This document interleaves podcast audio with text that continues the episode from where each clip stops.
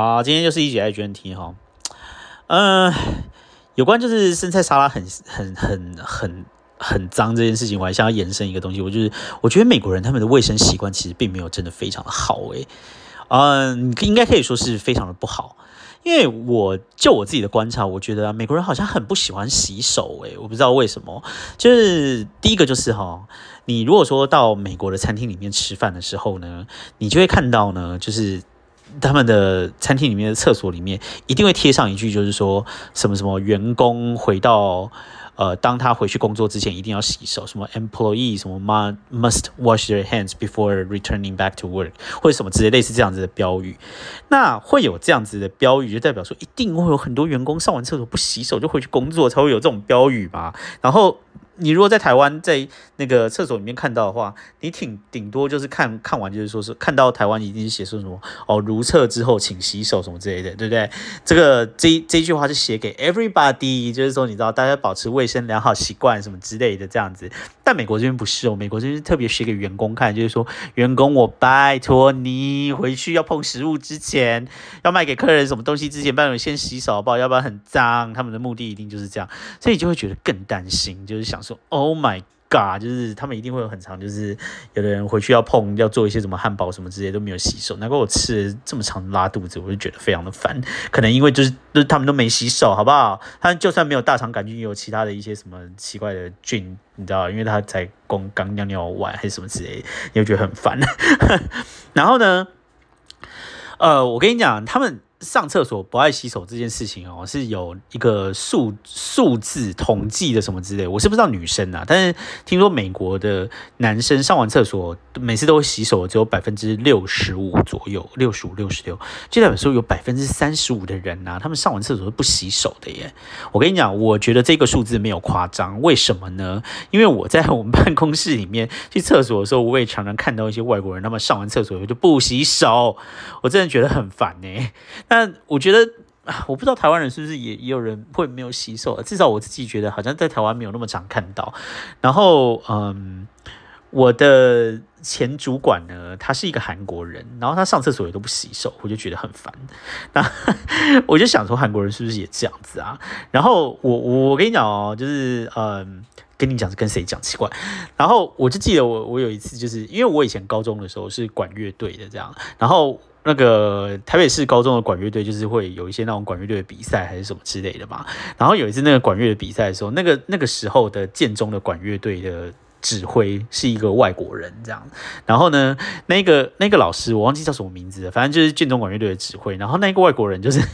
我们那时候就是台北市的高中的管乐管乐团在比赛的时候呢，就有人看到呢，就是说那个指挥呢去上完厕所以后就出来就没有洗手，然后还去摸那一些就是建中管乐队某些人的头，然后就我们在旁边就在那边想说，哇，建中每个人头上通通都是尿什么之类的，非常幼稚。但是我跟你讲，这就是代表说，我跟你讲外国人。人真的就是很不爱洗手，这个真的是有一个统计认证的，这样，所以非常的脏。那个以前有一部电影叫做《爱上波利》，就是呃，那个人叫什么班史提勒，还有那个呃 Jennifer Aniston 演的嘛，那。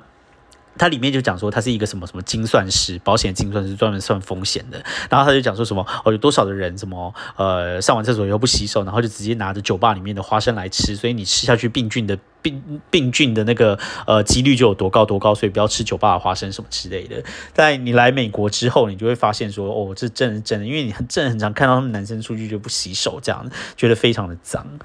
而且呢，他们不不洗手之外，他们很喜欢拿手，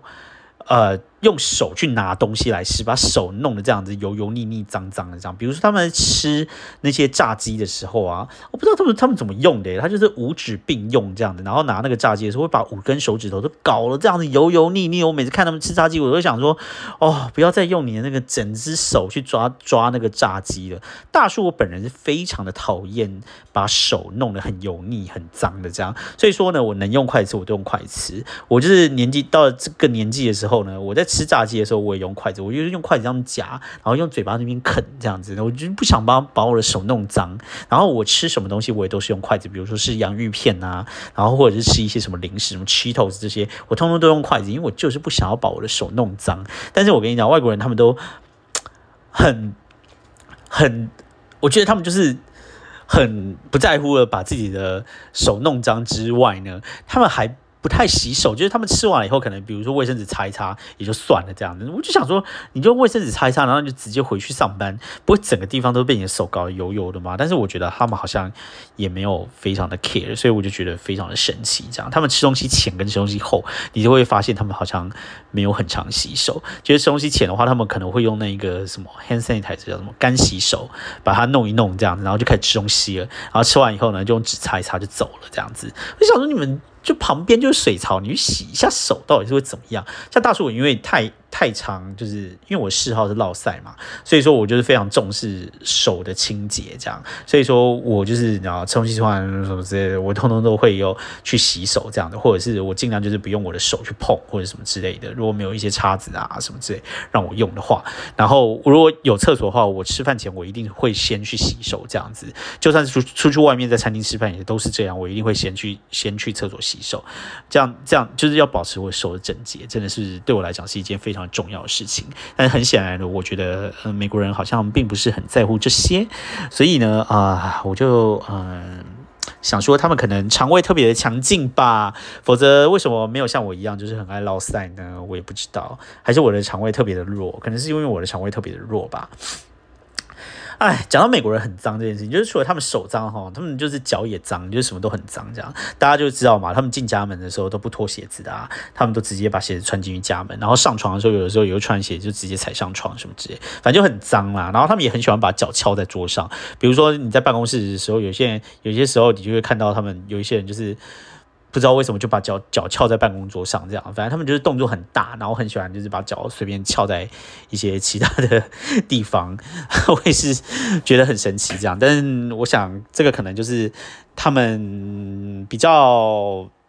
呃，就是他们。就是可以接受的一些肢体语言吧。我在想，如果我在台湾的办公室里面，然后把我的脚翘在那个办公桌上面的话，我应该早就被老板教训说，你在办公室里面要好好的注意一下你的言行什么之类的。可是在这个地方，好像就是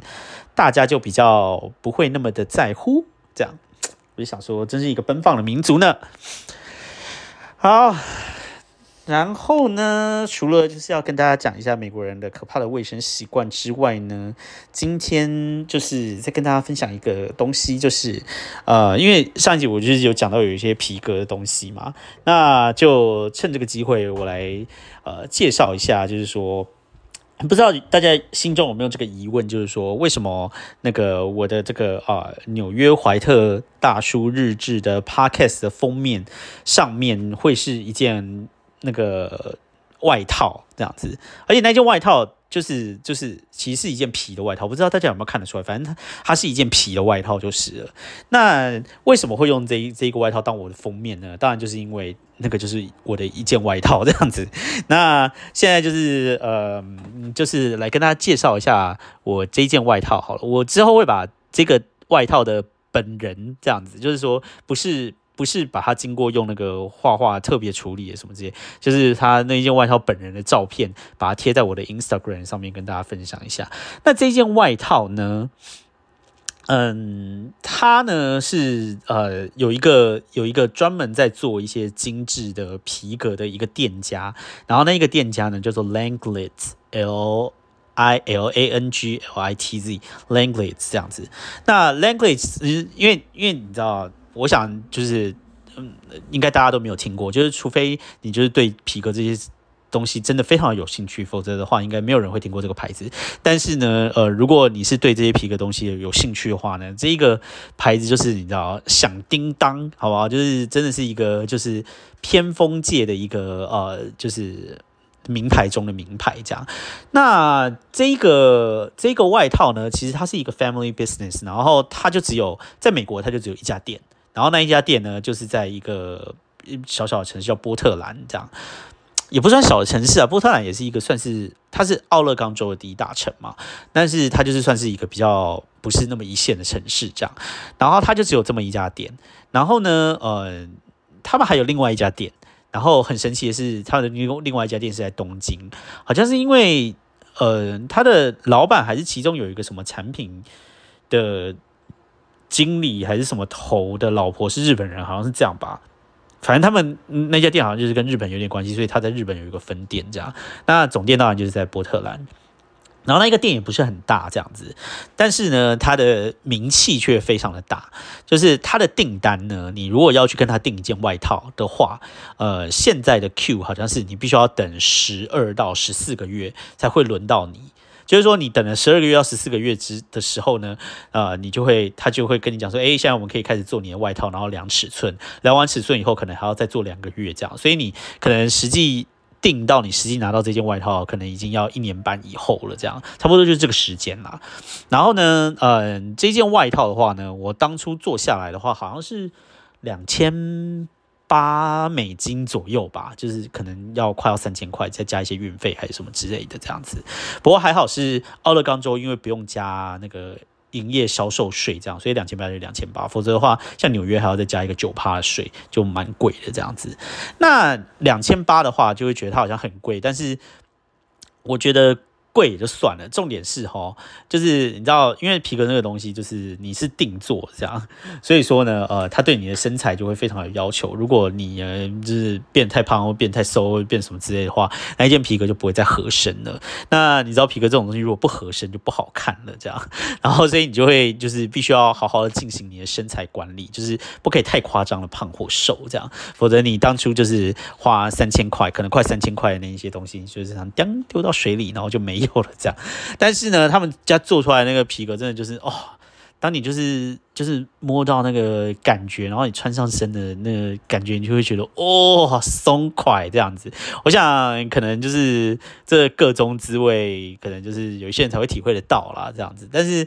我跟你讲啊，台湾也有很多人在做，这世界上都有很多人在做这样子。他们那家店呢，当初最刚开始的时候，他们是想要把它。因为他们最主要是做那个呃摩托车的皮革外套这样子，所以当初他们是做那种摩托车起家的这样子。但是你也知道，就是呃，就因为他们的皮革就很帅，还是什么之类的嘛，然后 gay 圈里面就会有人会蛮喜欢的这样，所以就是呃，现在我觉得还蛮多在订的人，可能就。都都都是一些就是你知道给权的人在 在听吧，啊，不过他们的呃服务非常的好，而且你会感觉得到他们就是对他们的产品是非常的有自信的，他们觉得他们绝对是全球最好的那个呃皮革制造商之一这样子，而且他们每一件都是精心的量尺寸，然后都是手工做的这样子，然后做出来的质感都非常非常的好，而且那个时候我去他们店里啊，哦，对我我去年的年初的时候还特地。去波特兰，然后去那个店里面看一下，然后他们就说这件外套就是绝对会